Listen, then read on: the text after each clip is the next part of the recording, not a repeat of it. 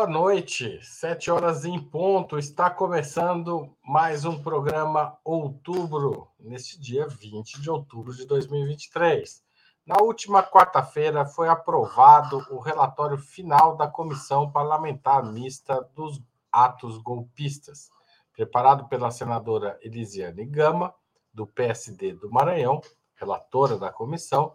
O texto classificou a invasão da sede dos três poderes em 8 de janeiro como, abre aspas, obra do bolsonarismo, fecha aspas, e diz que a tentativa de ruptura ainda não terminou.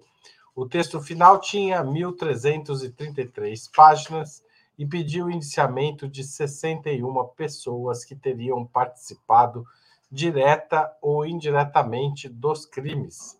A lista dos indiciados inclui o presidente Jair Bolso... ex-presidente Jair Bolsonaro, o general Braga Neto, candidato a vice-presidente na chapa de Bolsonaro e ex-ministro da Casa Civil e da Defesa, o ex-ministro e até então secretário de Segurança Pública do Distrito Federal Anderson Torres, o general Augusto Heleno, ex-ministro do Gabinete de Segurança Institucional durante o governo Bolsonaro, o general Luiz Eduardo Ramos, ex-ministro da Casa Civil de Bolsonaro, o general Paulo Sérgio Nogueira, ex-ministro da Defesa de Bolsonaro, o almirante Almir Garnier Santos, ex-comandante da Marinha, o general Freire Gomes, ex-comandante do Exército, e no final da lista aqui dos militares de alta patente, o tenente-coronel Mauro Cid, ex-ajudante de ordens, principal assessor de Bolsonaro e que quase virou general na passagem de um governo para o outro. Para discutir o resultado do trabalho da comissão, Opera Mundi recebe hoje Vanessa Martina Silva, jornalista, mestra pelo Programa de Integração Latino-Americana da USP, editora da revista eletrônica Diálogos do Sul.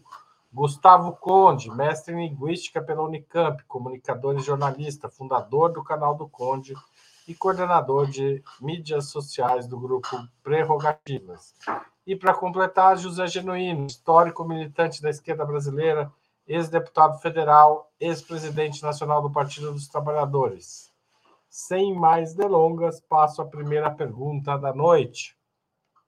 A criação da CPMI foi resultado de uma pressão dos bolsonaristas e não da base do governo Lula. Ao fim do processo, ela demonstrou que o 8 de janeiro foi uma tentativa de golpe orquestrada pelo governo anterior. Como vocês avaliam essa reviravolta? Vanessa, você começa. Muito bem, muito boa noite a todos, todas e todes. Falo aqui diretamente do país irmão argentino, estou em Buenos Aires, e é muito interessante aqui tratar desse assunto que passa pela possível responsabilização e indiciamento de militares, justamente. Nós discutimos bastante aqui neste outubro sobre o 8 de janeiro, sobre é, o fato de não estarem sendo julgados até o momento, né, pelo STF, essas figuras, as altas patentes do próprio Bolsonaro e etc.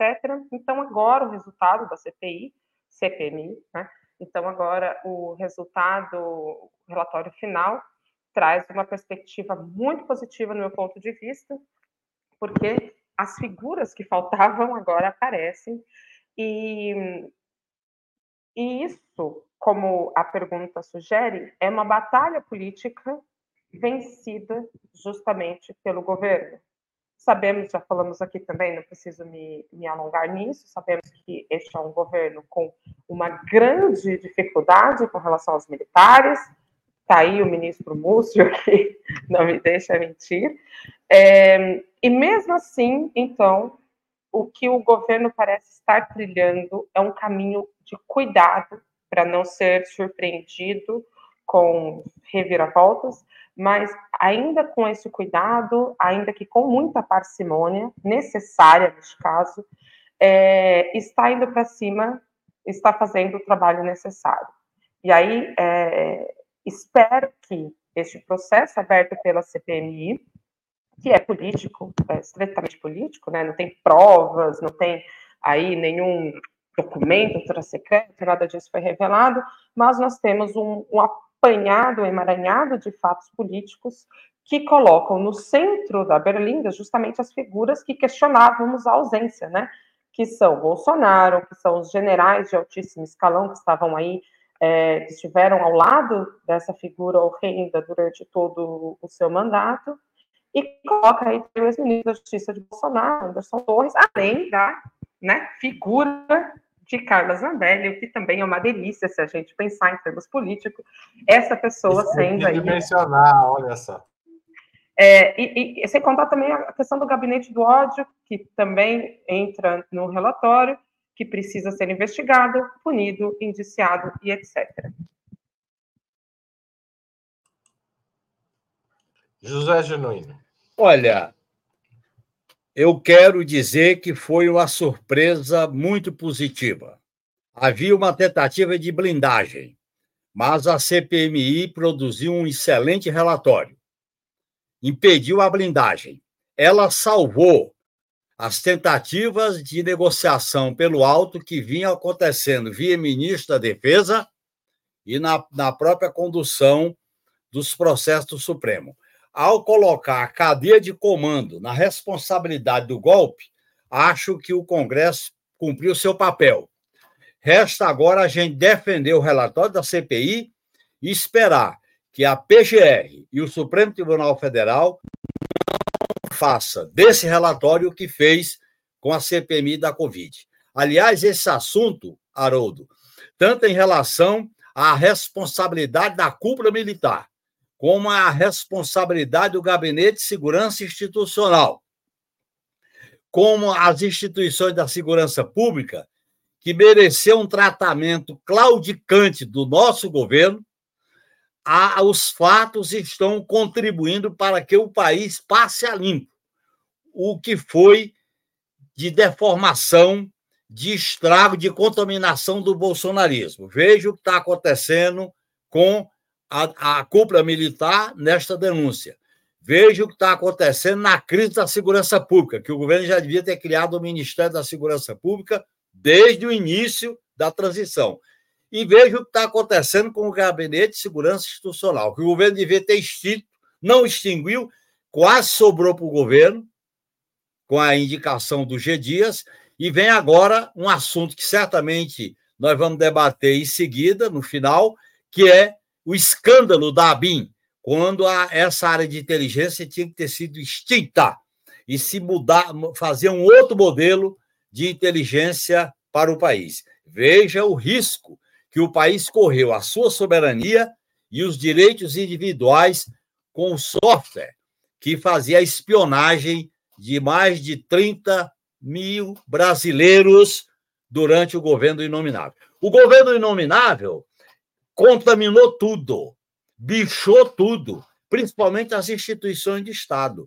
E a minha preocupação é que essa, essa podridão que produziu o inominável tem que exigir do nosso governo uma espécie de purgação, de passar o país a limpo fazendo mudanças. Não esperar só que os fatos venham à tona e a gente simplesmente fazer a tática de reati...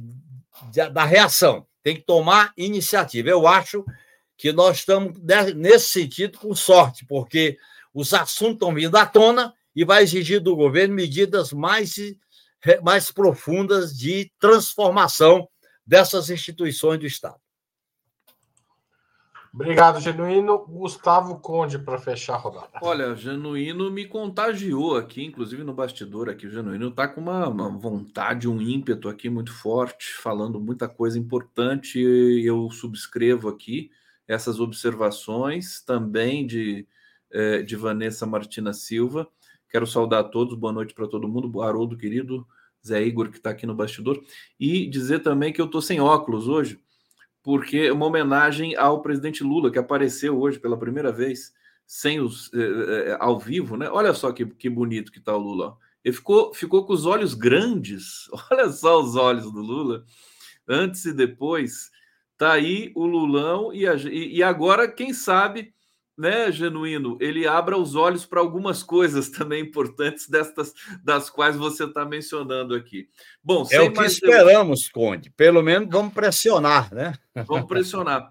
sem mais delongas, eu quero dizer o seguinte: eu, eu quando, quando começou a movimentação para abrir a CPI, eh, eh, eu me manifestei, falei que maravilha, vamos abrir essa CPI, porque a oposição ela tá estava fragilizada, é começo de governo, vai abrir uma CPI para fustigar o governo. É, tem, tem uma. É, e aí eu, eu, eu, eu, eu insuflava, né? eu, eu, eu, eu, eu cutucava o PT é, nas minhas lives para.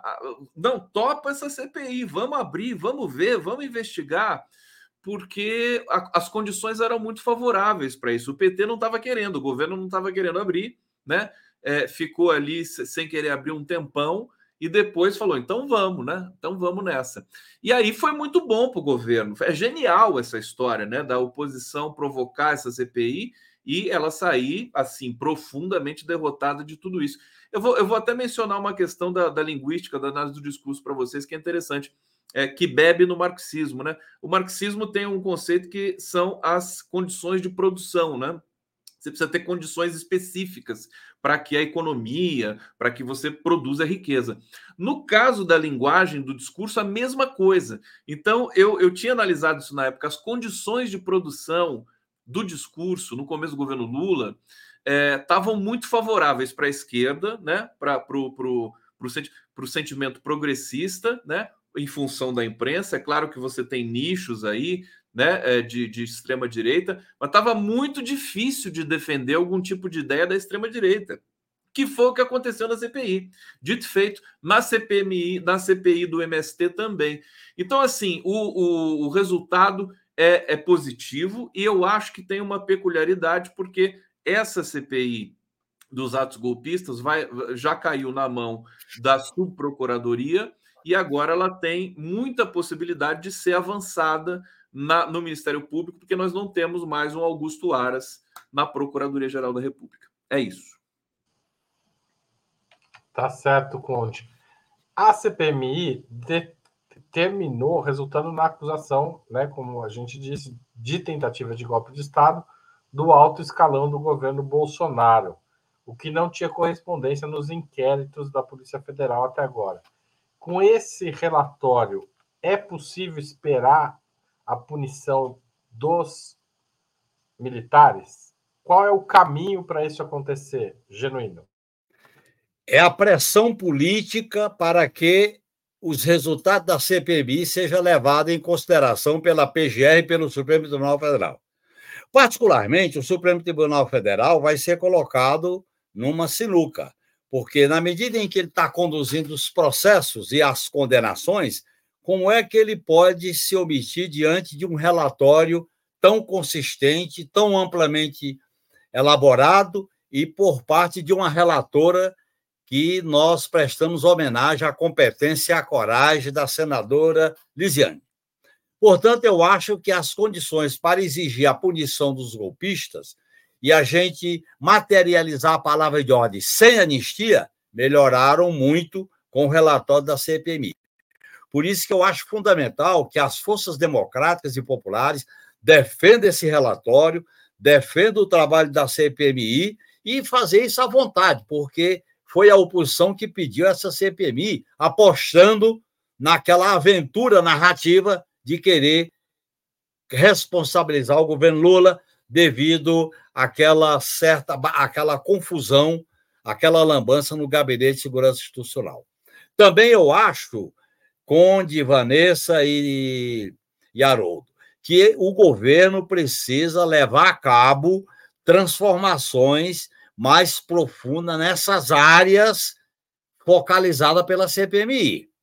Eu acho que a área de inteligência está mal equacionada pelo governo, a questão da segurança pública não está resolvida, pelo contrário, veja a, crise da segurança pública que veio à tona, e a questão das Forças Armadas. Tem que merecer um tratamento mais apurado, mais rigoroso, que não pode se resumir a aumentar a dotação orçamentária para os projetos militares. Eu acho que essa CPMI está dando uma contribuição importante para o avanço das questões democráticas do nosso país. Porque quando você vive uma situação de crise, veja o, o que acontece. Às vezes o tiro sai pela culatra, ou às vezes um fato fortuito acaba gerando um caminho proveitoso, um caminho virtual. Eu acho que nós temos nós estamos diante dessa situação. Portanto, nós temos que alargar os espaços da institucionalidade em que o governo está moldado para fazer com que esse relatório seja considerado pela PGR e pela STF. Eu vou insistir que é muito importante que o governo Lula resolva a indicação da PGR, porque deixar a PGR na mão de uma substituta eventual é, pode enfraquecer esse trabalho da PGR. Então, eu acho que as instituições estatais precisam ter um cuidado maior, um zelo maior por parte do nosso governo. Obrigado, Genuíno. É, passo a palavra para o Conde. Opa, vamos lá. É, bom, o, o, o, o, relatório, né, arrola ali vários nomes. Eu achei interessante, vou começar citando uma nota de uma jornalista do Globo, a Malu Gaspar, que é, se coloca, assim como outras jornalistas e outros jornalistas, né, que se colocam como é, plantadores de informação das Forças Armadas, né? É, eles conversam com, elas conversam com um, dois, três generais e acabam por é, apostar numa manifestação coletiva que, a rigor, não existe nas Forças Armadas. Então, a Malu Gaspar ela soltou uma nota dizendo que os, os, os, os militares ficaram irritados com o relatório da CPI. É, não tem como mais ficar irritado. Eu falei, desculpa, né? Vai ficar irritado agora? As condições de produção também mudaram para as Forças Armadas. Eles não têm mais aquela blindagem que tinham tempos atrás. Podem até ter alguma blindagem em função da manutenção do Zé Múcio Monteiro, em função da, das características conciliatórias do Lula, mas o fato é que eles é, já entenderam, né? Ficou muito feio, né? Da, todas as denúncias que foram aparecendo, então eles tendem a aceitar, vão aceitar essa, essas questões.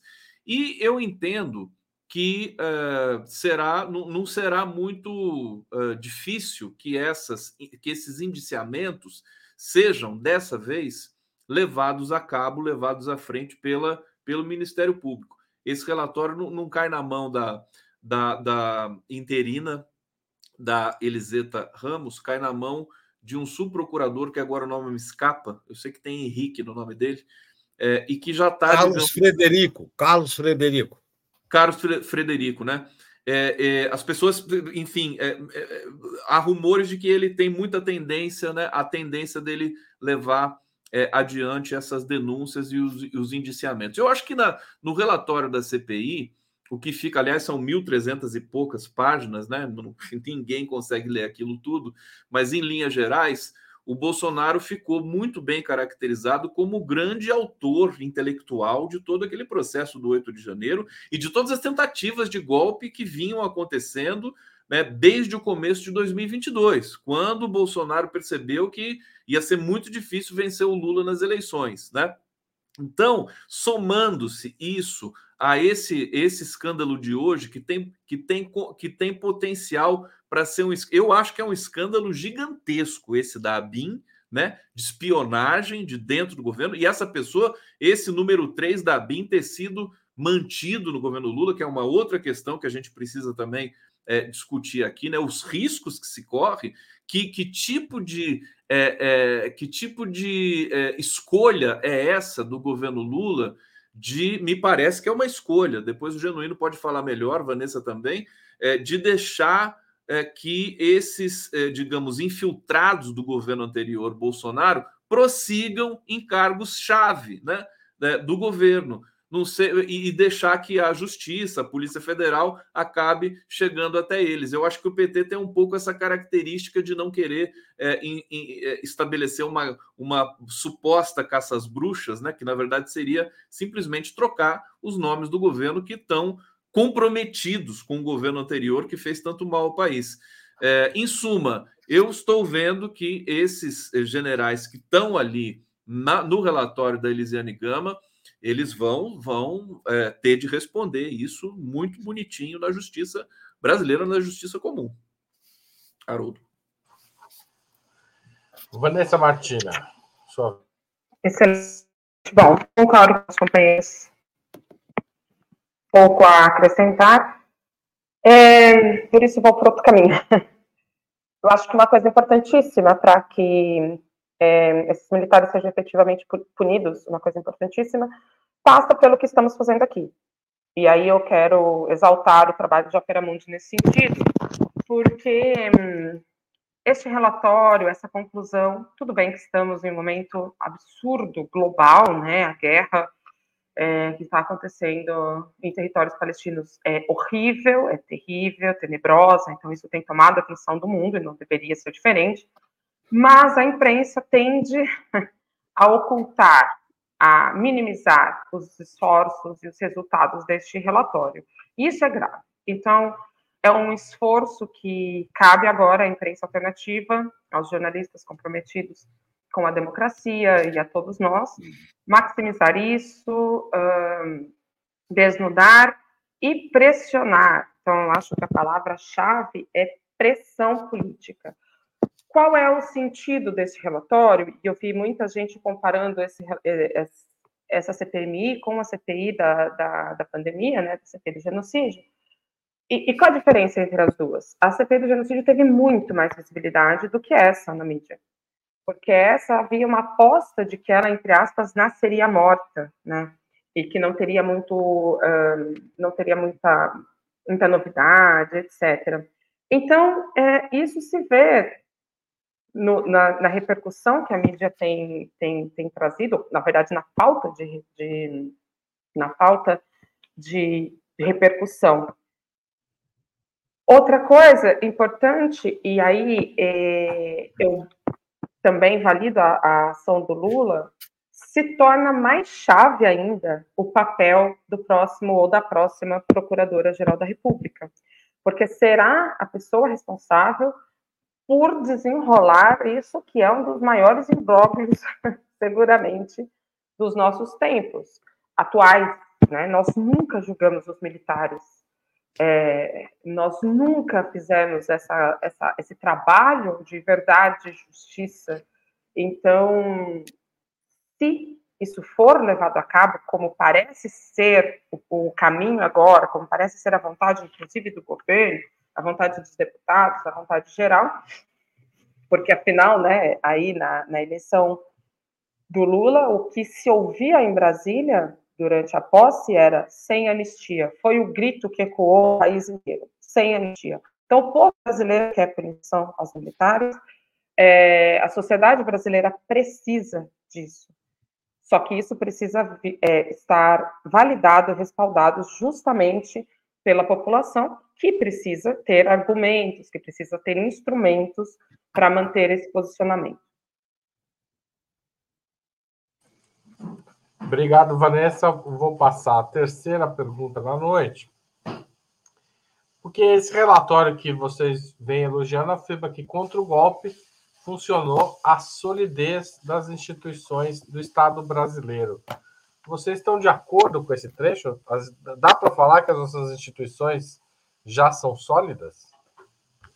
É, quem começa é o Conde dessa vez. Opa, essa é para mim mesmo. Olha, é, é, engraçado, né? Eu, a gente critica muito, as instituições deram um, trabalho gigantesco para a democracia nesse país nesses últimos tempos, mas eu acho que está certa ele, a relatora, está certo. As instituições funcionaram, talvez a duras penas, talvez é, de uma maneira é, é, assim. Eu acho que também tem uma coisa que talvez ela não tenha falado ali no relatório por uma questão de, de, de alguns pudores, né? Porque o povo brasileiro, as entidades civis brasileiras também foram muito importantes para que se, esse golpe não acontecesse, né? É, em alguma medida, por incrível que pareça, é, a mídia convencional também contribuiu para.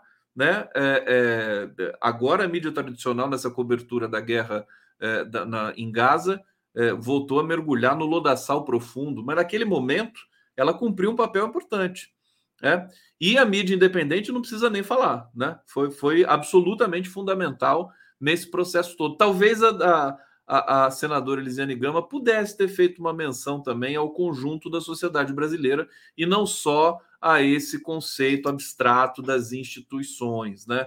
Agora, nós temos de, de admitir que o país, isso, isso acho que é um, é um, é um, um ganho é, para todo o país, né? O país resistiu a tudo isso.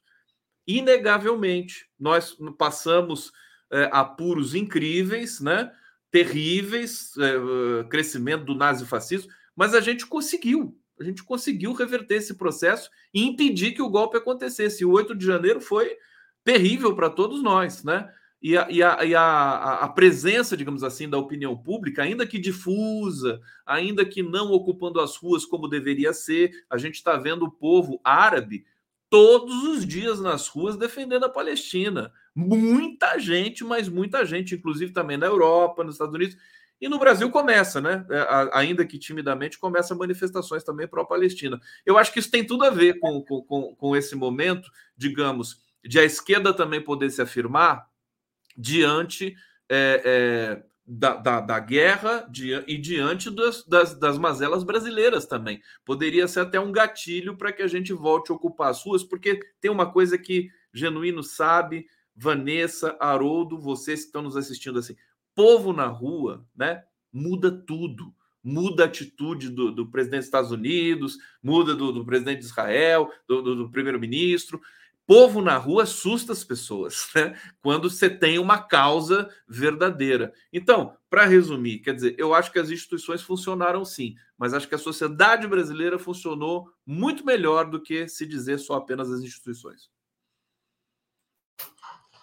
Obrigado, Conde. Vanessa. Excelente. Quase perder aqui o. o fio da. Excelente, concordo totalmente com o Conde, perfeito. É, quando a gente pensa e faz essa crítica, inclusive foi feita a crítica aqui no, no chat, né? O companheiro Beto Mello disse: as mesmas instituições que deram golpe em Dilma, pois é, é que a gente pensa as instituições, sei lá, o STF. Então, o STF tem todos os problemas que eu não preciso aqui me, me alongar para dizer quais são.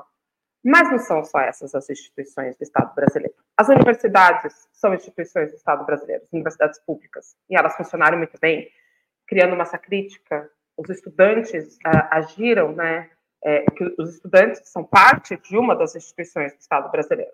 Então, o movimento estudantil fez um trabalho incrível durante eh, esses últimos anos, fazendo mobilizações e pautando o debate público em torno da defesa do ensino público de ensino de qualidade.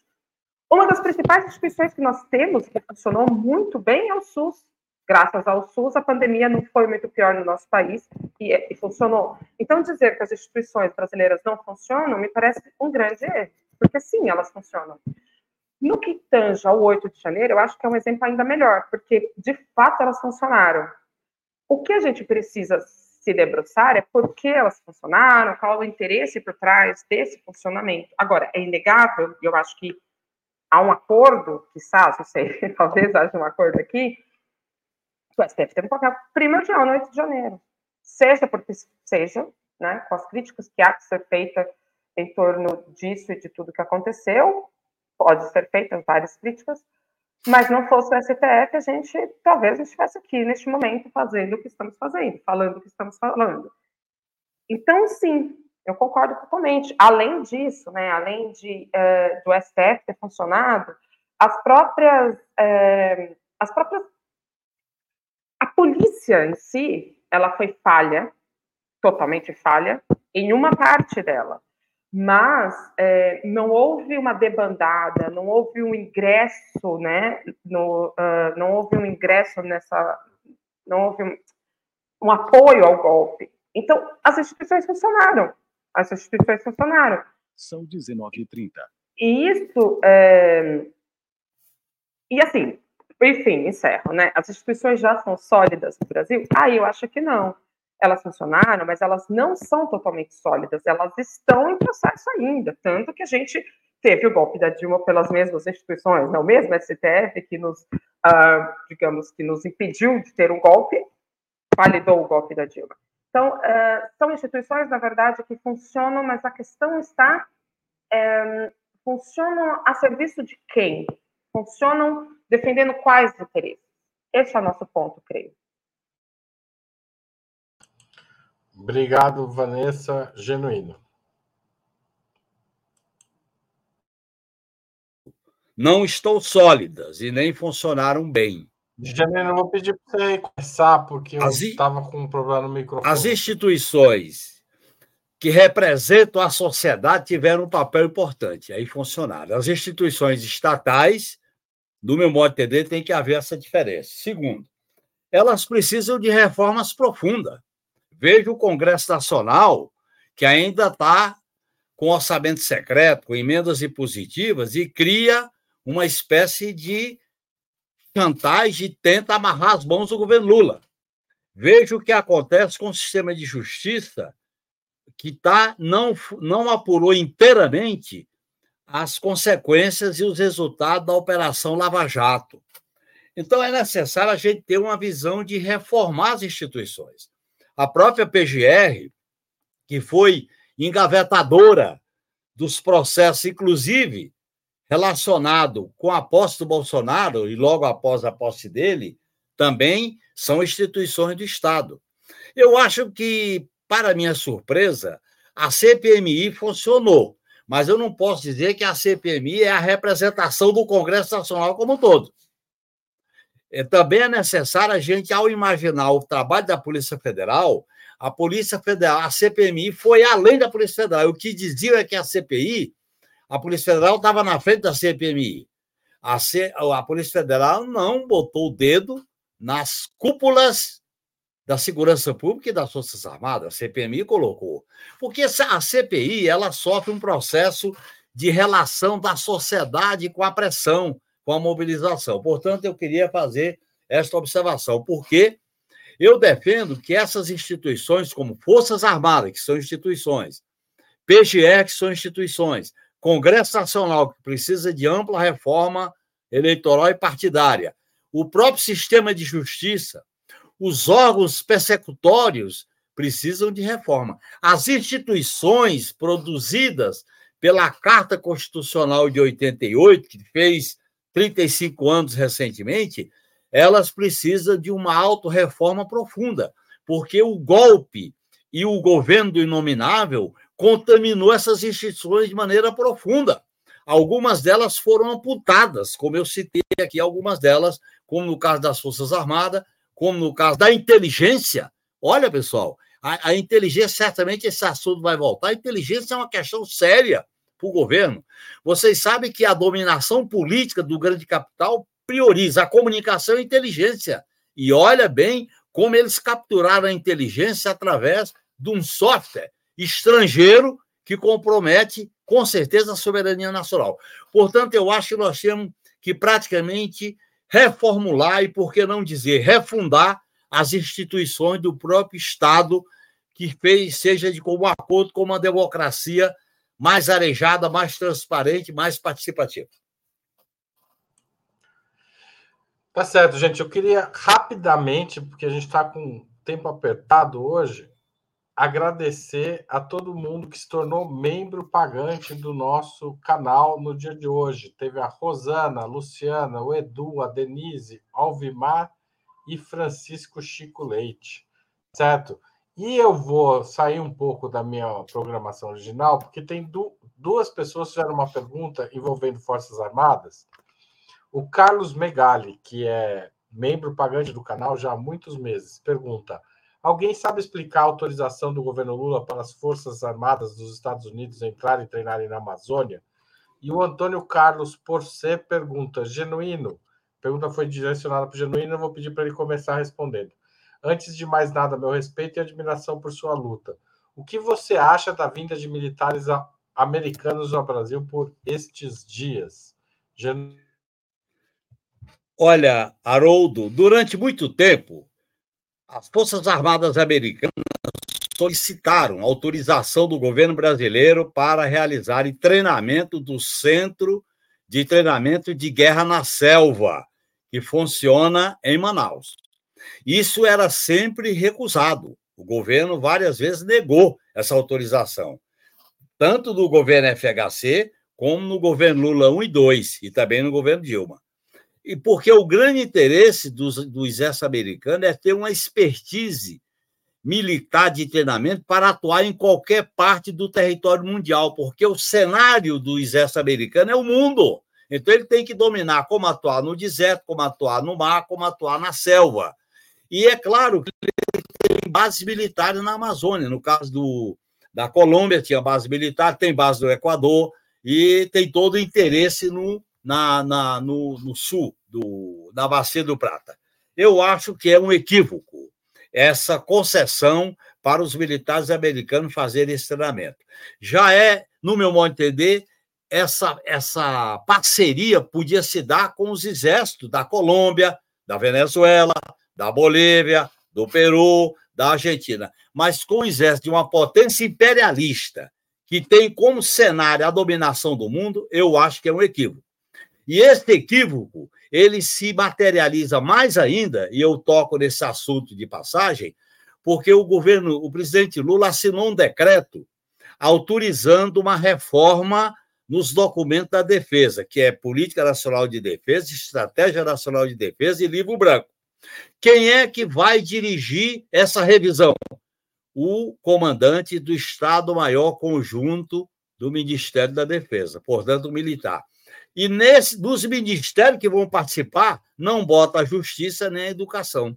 E o comandante, que é o comandante supremo do comando conjunto, pode vetar alguma das indicações que vai e que chega através de ministérios civis. Portanto, eu acho o decreto é um equívoco, consagra uma espécie de tutela militar e ao o pedido de treinamento, de espionagem, que os americanos não fazem treinamento com boas intenções, né, pessoal? O mundo já nós já estamos cheio de exemplos disso aí. Eu acho que é um erro essa permissão para militares americanos participarem de treinamento na Amazônia.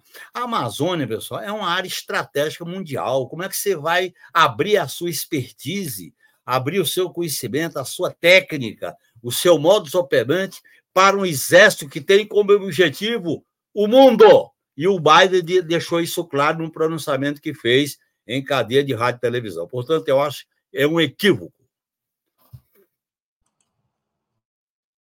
Gustavo Conde. Olha, não tem muito a acrescentar o que o Genuíno ponderou aqui. Aliás, é, é, o que falta que faz um genuíno né, no governo, a gente sempre fica reivindicando, né? A gente sente o governo é, Lula 3 meio acéfalo, assim, precisa de, de, uma articulação mais forte né, ali na Casa Civil. Estamos, estamos reivindicando isso o tempo todo é, para é, é, deliberar sobre questões dessa complexidade, que aliás não é tão complexo assim. Eu, eu acho que a gente, aqui mesmo, num, num, num ópera, num outubro, a gente chegou a comentar sobre é, o, como seria bom, e o Genuíno falou de passagem aqui, né? O Brasil fazer operações, treinamentos, integração com os outros exércitos da América do Sul, que estão aqui do nosso lado, né, Genuíno? Quer dizer, Colômbia, Venezuela, é, Peru. Inclusive, Conde, no governo Lula tinha o Conselho de Defesa Sul-Americano, no governo Lula. Conselho de Defesa Sul-Americano. As pessoas ficam se perguntando por que, que não tem uma integração mais forte né, na, na, América do Sul e tudo mais, né, inclusive política, econômica e tal. Quer dizer, e, isso seria um passo importante para consolidar a, a, integração, quer dizer, operações, treinamentos conjuntos. É, eu acho, eu também concordo com o Genuíno de que essa essa operação é um equívoco, né? Acho que fora de hora, fora de hora, ainda mais com o que está acontecendo em Gaza e com a fala trágica do Joe Biden ontem, né? Tentando convencer o Congresso americano a dar 100 bilhões de dólares para produzir mais morte na Ucrânia, mais morte na, em Gaza e mais morte no, no, no, em Taiwan, porque ele falou que parte desse montante vai para Taiwan. É, são os Estados Unidos querendo botar a semente da guerra em todos os lugares do mundo. Para mim, é, isso aí está bastante claro, Haroldo, querido. Obrigado, Conde. Vanessa. Olha, questão que eu gostaria de evitar, porque eu acho complicado e eu não gosto de ter que comentar temas que eu não domino e que eu desconheço, que é o caso. Eu não sei qual é, não sei os, poréns, não sei pormenores, não sei como é que é o acordo, como que vai se dar essa, essa ação dos Estados Unidos aqui. Possivelmente, com muitas chances, né? Inclusive o Fausto MM Júnior comentou aqui, fez um comentário interessante, dizendo que existem níveis diferentes de acesso ao curso militares estrangeiros não têm acesso total ao conhecimento, tal curso, somente oficiais brasileiros. Me parece muito lógico e muito contundente isso, e me parece que seja assim de fato. Eu acho que é o seguinte: acho que é ingenuidade da nossa parte, para dizer o mínimo, pensar que Lula é ingênuo. A gente está no momento que tem, uma, tem duas guerras em curso. Uma diz contra o povo palestino, que é um genocídio, um massacre, o mundo inteiro vendo isso, e uma das poucas vozes que estão se levantando, que está fazendo coisas contundentes, é a do Lula, e outra, a guerra da Ucrânia, na Ucrânia, né, a guerra na Ucrânia, é, e que uma das vozes que está se colocando, que está peitando os Estados Unidos, é o Brasil também, ao pedir paz na região, ao pedir negociação, etc. Então, assim, são duas guerras com potencial destrutivo imenso, que tem os Estados Unidos como um ator principal, né? A OTAN é comandada pelos Estados Unidos e Israel só existe porque os Estados Unidos está ali bancando toda a política genocida de Israel. Então, é, é isso. Eu acho que é uma ingenuidade nossa pensar que o Lula está fazendo isso porque ele é que ele quer, porque ele é entreguista, porque agora vamos entregar a Amazônia, vamos botar a Venezuela no epicentro, sei lá, tanta coisa que apareceu aqui no chat. Algo deve haver. E esse algo eu não sei qual é. Não tenho condições, por isso, de debater, de, enfim, não tenho condições de avaliar com mais profundidade. Há algo no ar além dos aviões de carreira. Perdão, né? como? Eu tinha uma frase, o Genuíno deve lembrar bastante, o Enfio fez muitas charges sobre isso. Algo no ar além dos aviões de carreira. No caso, Ô, Haroldo, só acrescentar um adendo aí, o, é grave também a base de Alcântara ter sido cedida aos americanos para explorar a base de Alcântara. A base de Alcântara são dois espelhos, um para o Nordeste Atlântico, África, e o outro para toda a América do Sul. Tem que revisar a concessão da base de Alcântara, que lamentavelmente o governo golpista do Temer cedeu e o Congresso aprovou. O PT criticou duramente a concessão da base de Alcântara. Nós estamos, fazendo de, nós estamos falando de autonomia estratégica na integração sul-americana. E no governo Lula 1 e 2, o Conselho de Defesa Sul-Americano tinha essa autonomia. E ele, ele tomou uma decisão muito importante: a cooperação entre nós e a dissuasão fora de nós, que eu acho que é o correto. Tá certo. É isso. É... Podemos encerrar ou quer completar? Não, não, a podemos... gente interrompeu. Mas... Podemos encerrar, é isso. Tipo, acho que faltam elementos ainda para a gente ter uma definição mais, mais forte, mas é isso Tá certo. Vamos para a quinta pergunta.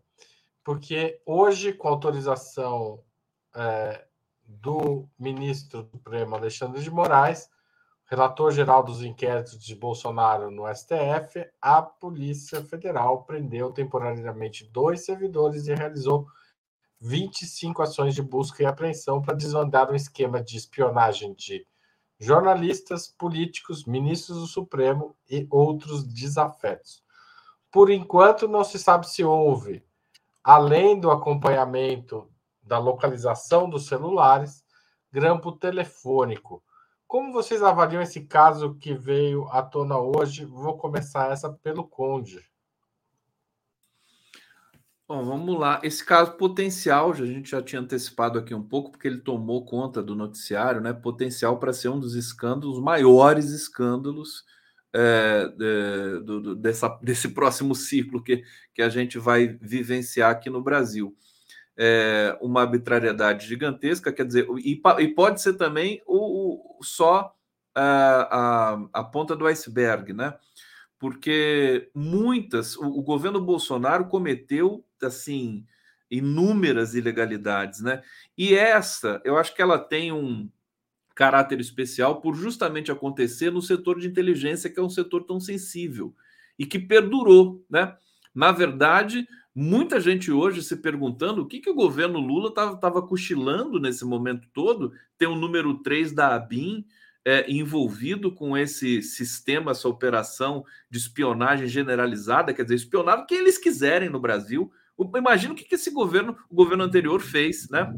E a rigor, eu acho que o governo realmente ele tem uma característica, né? O, o, não sei se é o perfil do Lula, o Genuíno pode falar melhor depois, mas de não ficar promovendo aquilo que muita gente chama de caças bruxas, quer dizer, por, procurando bolsonarista por todo canto para exonerar, né? É, eu acho que eu, eu, tenho, eu critiquei muito a posição inicial do governo quando a gente encontrou outras tentativas né, e outras pessoas internas do, do, do, já no governo Lula que recebiam e-mails da segurança do Lula, né? A gente viu isso acontecer, pessoas que eram bolsonaristas, até o Mauro Cid recebia e-mail da segurança das viagens do Lula. É, é, se o governo estava cochilando muito, mas eu acho que existe uma, uma escolha ali de deixar que a justiça faça esse papel. É, não sei se eu estou enganado, mas eu estou aqui é, até pedindo depois para o Genuíno opinar também sobre isso. E eu acho que é, é, é mais um, um, uma prova de que a, a, a, avacalhação que foi o governo anterior, e na verdade um aparelhamento bastante profissional, paradoxalmente, né, dessa, desses dispositivos, usando dispositivos é, ultra tecnológicos, inclusive nesse caso tem um dispositivo israelense aí de, de espionagem, né, de celulares e tudo mais é, enfim, a gente precisa tomar muito cuidado, né? Eles te, de, de, detêm informações, essas informações já foram é, captadas. Eu vi uma, uma informação agora há pouco de um dos investigadores da Polícia Federal dizendo que provavelmente eles vão passar a madrugada de hoje, de amanhã e o dia todo de amanhã baixando os arquivos da nuvem, né, é, que onde ficou armazenado todo esse conjunto de informações. Quer dizer, o negócio é gigantesco. Haroldo. Obrigado, Conde. Vanessa.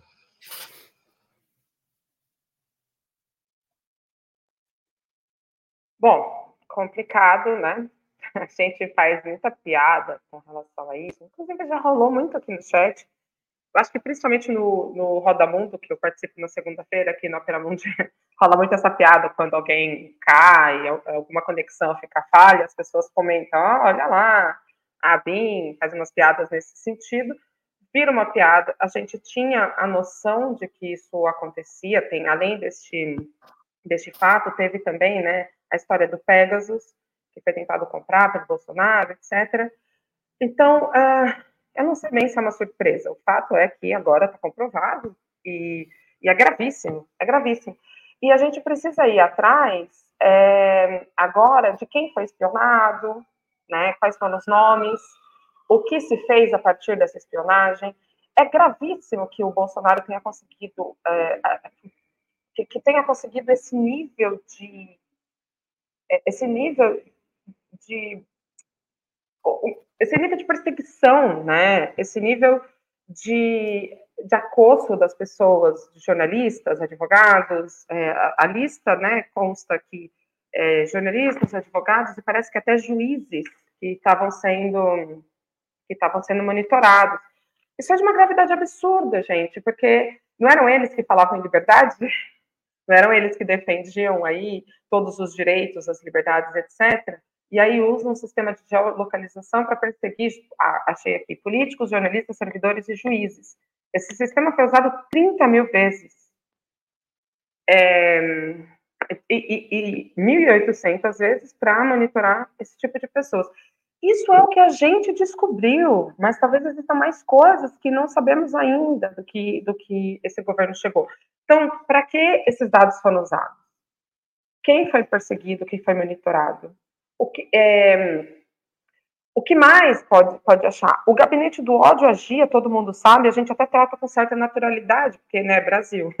A gente naturaliza umas coisas absurdas, mas a gente até trata esse nome com naturalidade, ah, o gabinete do ódio. Então, o que o gabinete do ódio fez com esses dados? E outra coisa, né? Nós sabemos, desde todo o escândalo da Cambridge Analytica, nós sabemos que dados foram coletados, é, e dizem, e eu concordo muito com essa afirmação, que os dados são o petróleo do século XXI, né? Os nossos dados hoje são as coisas mais importantes que estão sendo minerados o tempo todo, que estão sendo roubados o tempo todo. Então, como foi o uso político disso?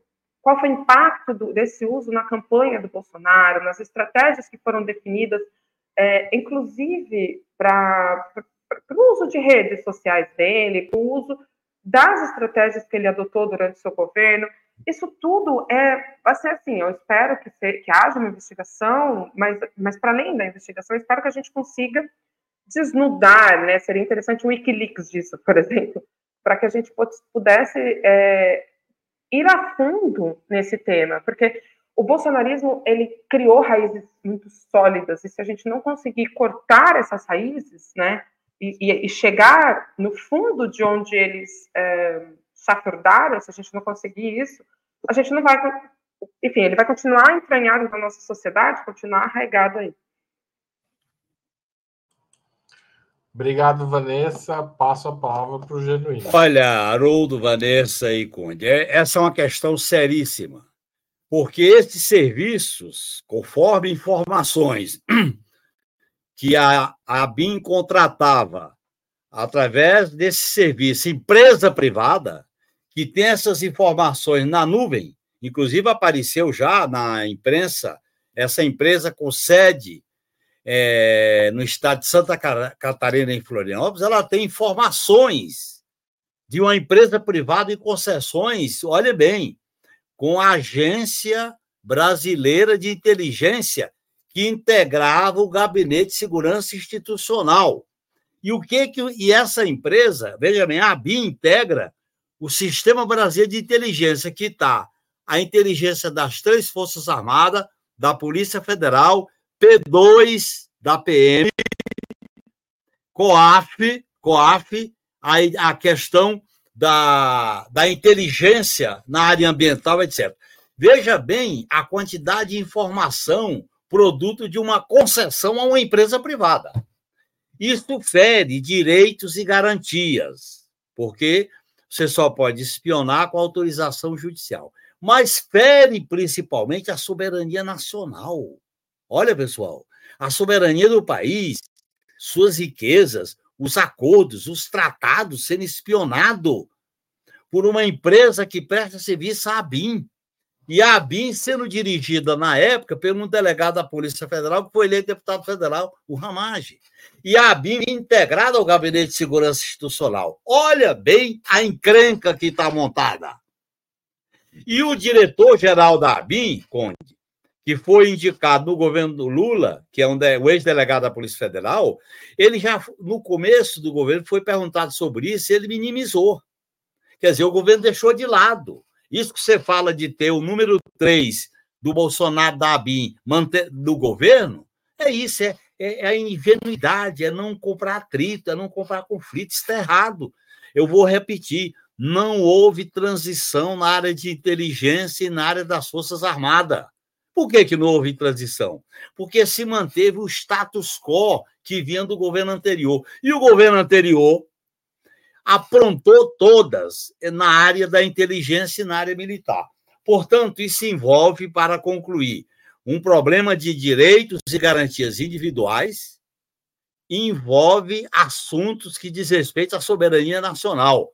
Certamente o governo vai ter que tomar medidas mais contundentes e profundas sobre a Agência Brasileira de Inteligência, sobre o Gabinete de Segurança Institucional e a responsabilidade dessas pessoas. Você se lembra que durante as, as investigações do golpe tinha ajudante de ordem, que não era o Mauro Cid, mas tinha gente do gabinete de segurança do Lula que recebia e passava informações para o Mauro Cid. A esquerda não pode tratar com esse nível de improvisação e de ingenuidade as áreas de inteligência do Estado. Isso é grave e eu espero que o governo aprenda a lição. Obrigado, gente. Antes da gente terminar, está chegando perto do fim do programa, não posso encerrar sem perguntar para vocês o que vocês esperam da eleição argentina no próximo domingo. Em vez de três minutos, dessa vez vocês têm só dois minutos. Vou começar pela Vanessa. Ah, me lascou. o que eu espero das. Vanessa, que está na Argentina, por isso que você começa. Estou, estou na Argentina, estou em Buenos Aires, estou sentindo o clima aqui, é um clima terrível, um clima horrível, de pânico, digamos, assim, todo mundo muito alarmado, assustado. O Milley é pior que o Bolsonaro, é a cara do fascismo, mas ele é mais do que o Bolsonaro, a comparação, portanto, não é justa. Bolsonaro não chegou, não se propôs ao que se propõe Milley. É gravíssimo o que pode acontecer aqui, não só pelo contexto regional, porque é grave, para a gente no Brasil é gravíssimo. Ah, temos a questão do BRICS, porque uma saída da Argentina do BRICS ou uma, enfim, toda a ruptura que pode haver, tudo que pode acontecer com Javier Milei, que tem uma política econômica radical, realmente, radical e insana, completamente insana. Então, esse, esse cenário seria prejudicial para o Brasil, seria prejudicial para o BRICS, mas seria, digamos que, kamikaze para a Argentina. É, é, é uma aposta completamente absurda. Eu ouvi aqui uma, uma metáfora boa, que é como se existe um problema econômico, etc. Não tenho tempo de me aprofundar nisso, existe isso e o Milley propõe uma solução. Só que a solução que ele propõe é como se o médico tivesse um paciente com febre e para resolver a febre do paciente ele matasse o paciente. Bom, a febre acabou, só que o paciente morreu. Então, o que o Milley está propondo é isso: matemos o paciente e acaba a febre, acaba a inflação. É... Por outro lado, o candidato não empolga, o Massa, que é o candidato do peronismo, que é o candidato do kirchnerismo, ele não empolga. É, é, é muito difícil o cenário realmente. Mas o que eu espero, o que eu espero é que as pessoas vão, é, que as pessoas vai, é, vão, vai, que as pessoas vão votar, é, porque a abstenção no primeiro, na, na, a gente aqui tem, é como se fosse três turnos na Argentina, tem as primárias que fazem ali a seleção de quais serão os candidatos. Então as primárias já foi assim muito contundente, foi muito importante o que aconteceu ali, que foi quando se viu o tamanho do Milley, a força do Milley, Javier Milley. É, então, muita abstenção, né, teve muita abstenção naquele momento. Então, a, a, a, expectativa é que as pessoas, desta vez, diante de toda a comoção que está acontecendo, que as pessoas vai, vai, que as pessoas frequentem, vão às urnas para votar e que essa abstenção diminua, o que parar e pode fazer, como uma hipótese grande, inclusive, porque algumas pesquisas indicam isso, né? Uma pesquisa especificamente que o, o Massa pode, inclusive, ganhar o primeiro turno por uma diferença muito, muito, muito pequena. O Milley deu alguns tiros no pé nessas últimas duas semanas, a campanha deu uma mudada, então não vou dizer para vocês que tudo pode acontecer, porque não é tudo. Então, por exemplo, uma vitória do Milley no primeiro turno, eu descarto. E, assim, de tudo que eu ouvi até agora, das análises que eu, que eu já ouvi, já vi, uma, uma ida da, da Burit, porque é quase como um empate técnico entre os três candidatos, que são Javier Milei, da fascista, o Sérgio Massa, peronista, uh, kirchnerista, mais ou menos kirchnerista, e a, a Burit, Patrícia Burit, que é a candidata do Macri, que é neoliberalzona, etc. A ida da Patrícia Burit está quase descartada para o segundo turno, mas não é de todo descartado. Então, assim, é um cenário muito complicado, três candidatos quase empatados, e o principal, encabeçando tudo, fascista de primeira hora. E quando a gente olha para o Milley, a gente pode ver nos olhos dele o que é o fascismo. Obrigado, Vanessa. Passo a palavra para o Genuíno. Olha, é claro que eu estou torcendo pelo menos pior, e o menos pior é o Massa, mas fica uma lição. A esquerda não pode conciliar com as bases do neoliberalismo e fazer concessões ao grande capital. A experiência do Alberto Fernandes na Argentina mostra que, tanto nas suas políticas econômicas de ajuste, como na escolha do candidato, que é moderado, não é o caminho mais adequado para enfrentar uma extrema-direita. Para enfrentar uma extrema-direita, nós temos que ter um programa mais claro, mais definido, de natureza democrática, popular e antineoliberal. Agora, diante da tragédia que a Argentina pode se meter, eu estou torcendo para que o Massa ganhe essa eleição. Um grande abraço. Vou ter que me despedir de vocês, porque eu estou com uma agenda apertada e tenho um compromisso agora. Um grande abraço para todos vocês. Obrigado, Genuíno. Está dispensado aqui. Te agradeço mais uma vez pela participação. Valeu. Até mais.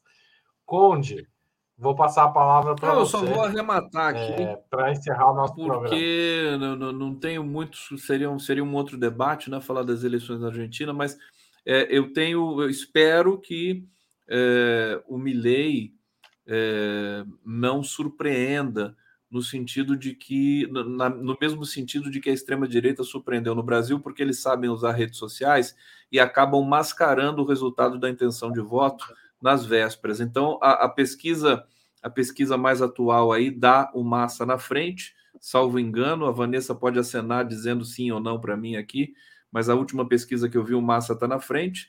O Milley um pouco atrás, acho que dois, é, quatro pontos atrás, e a Burit está em terceiro. É isso, Vanessa? Não, é pouquíssima diferença. A pouquíssima diferença? É, então isso é, isso é muito perigoso, porque pode haver movimentação de última hora, inclusive essa coisa dessa espécie de boca de urna digital que eles fazem, que a extrema-direita faz. O, o Milley deve ter é, é, é, financiamento também de outras ordens, né? Da, da mesma maneira que o Bolsonaro é, articulou aqui no Brasil. Então, fique, oremos, né? A minha palavra é oremos com relação à Argentina. Pode ser um desastre se esse candidato absolutamente enlouquecido vencer as eleições. Vai ser uma lição muito forte para a Argentina se isso acontecer. Torcendo por mais. Comentários me permitem, por favor? Claro, Vanessa, manda ver. É o seguinte, é, obviamente, a gente tem como elemento, quando a gente vai fazer esse tipo de análise, a comparação, que é perfeitamente legítima e ótima. Mas a gente também precisa ter cuidado com as diferenças que existem em todos eles. Eu falava com o Rovai recentemente na revista Fórum e ele me trouxe justamente esse cenário, né? Porque a extrema-direita ela tem uma, digamos, uma linha de chegada que é para além, por conta do voto envergonhado, etc, etc. Mas aqui a gente tem uma, uma tem, muitas coisas que eu poderia ficar horas falando, mas tem uma questão que é, a Argentina tem três turnos. O fenômeno Milley, que as pesquisas não pegavam, ele já apareceu no primeiro turno, que foram as primárias. Então, o Milley teve um voto muito maior do que o que se esperava. Por isso a surpresa, por isso tudo que aconteceu após as primárias, inclusive o sentimento derrotista de que o Massa já tinha perdido. Essa era uma, essa era uma, uma, uma máxima mesmo aqui na Argentina. Teve tempo, houve tempo para que o peronismo, para que o kirchnerismo se recuperasse, colocasse ali as bases do debate. E conseguiu. Esse é outro programa. Conseguiu fazer. Então, assim, o Massa está pegando a pesquisa como tendência e não como fato, o que a gente vê é uma desidratação do Milley e um ascenso do Massa. Isso que é o importante que o Massa chegue ao segundo turno é importante. Também seria um outro programa. Como o Massa chega no segundo turno é, é fundamental para a possibilidade de vencer ou não o segundo turno, mas isso é completamente um outro debate. Agora, é, essa perspectiva de que a, a extrema-direita pode surpreender muito e ter muito mais voto, pode ter mais voto do que as pesquisas estão dando. As pesquisas aqui não são nada confiáveis, nada confiáveis, elas erram muito, mas é, esse fenômeno enquanto fenômeno de direita, que não estão sabendo captar, etc., etc., aqui já teve o movimento de captar, as pesquisas já se adequaram justamente porque o fenômeno já aconteceu no primeiro turno.